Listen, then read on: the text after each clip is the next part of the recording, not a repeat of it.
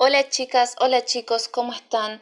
En esta ocasión les quiero hablar sobre uno de mis libros favoritos, si no es que es el mejor libro que yo he leído, el libro que más me gusta, y es Frankenstein o el moderno Prometeo de Mary Shelley.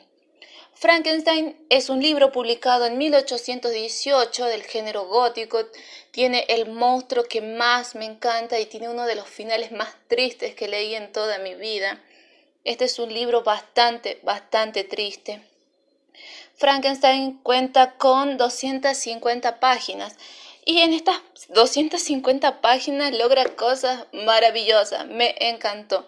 Esta es la historia de un monstruo que se siente solo, un monstruo que es abandonado por su creador y que se da cuenta de que él siente el dolor, siente hambre, siente frío y son cosas totalmente extrañas para él, son cosas que él nunca había sentido y la está descubriendo solo. Esto me hizo, me hizo pensar o comparar a Frankenstein con un bebé que está aprendiendo a sentir, a conocer el mundo. Y me daba mucha pena que lo hacía solo, que no entendía nada, que él no sabía lo que le estaba pasando y que quería saber, a él lo único que le interesa saber, lo único que le interesa saber a este monstruo es dónde está su creador y quién es.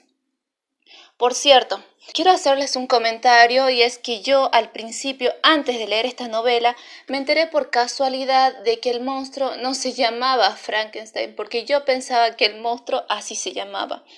Y esto lo descubrí de casualidad en la universidad cuando un profesor preguntó acerca del libro y eh, ahí me enteré de que Frankenstein es el apellido del científico. El científico se llama Víctor Frankenstein.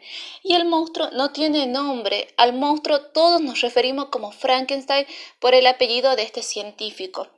Lo cual a mí me parece más triste todavía porque si el libro ya es triste de por sí, que este monstruo que se siente solo, incomprendido, que no tiene ningún apoyo de nada, encima que no tenga nombre, ya es muchísimo, es bastante, es muy triste. Desarrollé muchísima empatía por este monstruo que me tocó el corazón. Es mi monstruo favorito. Y lo, lo, quise mucho y me dio mucha pena este final que tiene, que es tan triste, que aquellos que ya leyeron el libro saben de lo que estoy hablando. La historia comienza con un personaje que es totalmente ajeno a la historia, mandándole cartas a su hermana. Este personaje se llama Walton, pero no tiene mucha incidencia en la historia, sino que Walton le va a contar a través de cartas a su hermana cómo le está yendo en un viaje que está haciendo en el océano porque Walton tiene, la, tiene el objetivo de descubrir nuevas tierras. Entonces salió a navegar en busca de esto porque él quiere aportar algo a la humanidad, quiere que su nombre sea eh, reconocido. Así que con este objetivo sale a buscar tierras desconocidas.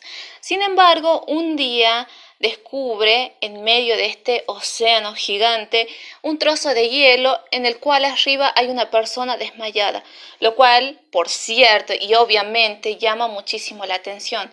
Walton salva a esta persona y resulta que esta persona es Víctor Frankenstein que estaba a punto de morir y estaba flotando en este trozo de hielo en medio del océano, el cual le cuenta por qué llegó hasta ahí. Cuando Víctor se recupera, cuenta lo que pasó. Empieza a contar toda su vida, dice de que él desde pequeño le interesaba la ciencia, que de más grande fue a la facultad para completar sus estudios y acá es cuando le empieza a interesar de dónde provenía el principio de la vida.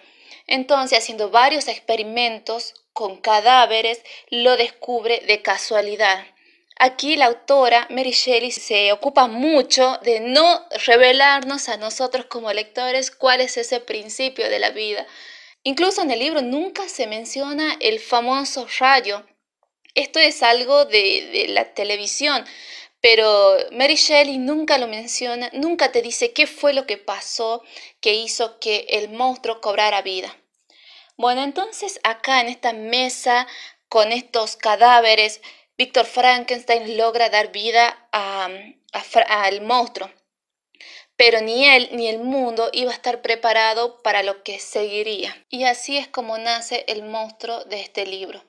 Víctor Frankenstein está tan asustado, está tan confundido también que huye dejando solo al monstruo a su suerte en un mundo que él no entiende y que tampoco parece encajar.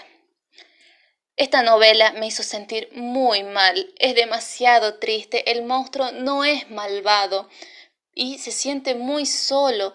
Este como les dije recién, va descubriendo por sí solo que puede ver, que puede sentir, que puede caminar, que tiene hambre, que tiene frío, dolor y sentimientos. Y cada vez que el monstruo se acerca a los humanos, estos reaccionan con gritos, con golpes, huyen, logrando en el monstruo eh, que nazca un resentimiento en él hacia todas aquellas personas, pero en especial hacia su creador, porque fue él el primero en abandonarlo, y quien el monstruo ni siquiera tiene la oportunidad de conocer. Con el tiempo, el monstruo, ya adquiriendo más eh, control sobre su cuerpo y entendiendo cómo funciona, empieza una búsqueda, quiere encontrar a Víctor Frankenstein. Y con el tiempo también descubre quién es su creador y decide eh, y pedirle algo muy importante. Y si Víctor Frankenstein cumple, el monstruo se iría lejos donde nadie pudiera encontrarlo y él no le haría daño a nadie, o sea, el monstruo no le haría daño a nadie. Pero si el científico no aceptaba a la petición del monstruo, entonces este monstruo se convertiría en la peor pesadilla que el mundo podría imaginar. Entonces, acá la decisión queda en las manos de Víctor Frankenstein, que elegirá. No les voy a decir cuál es la petición del monstruo porque les estaría arruinando el libro. Al principio a mí esta petición me pareció muy razonable, me parecía bien y justa y además no veía nada malo en ella. Sin embargo, eh, Víctor Frankenstein empieza a pensar y dice, no, si yo hago esto, todo va a ser peor porque se me va a salir de las manos. ¿Quién sabe lo que podría pasar después si yo accedo a esta petición? Entonces Víctor Frankenstein no la acepta. Esta historia me hizo sentir mucha pena por el monstruo, que encima me da bronca que no tiene nombre y no le quiero decir monstruo porque él no era el monstruo.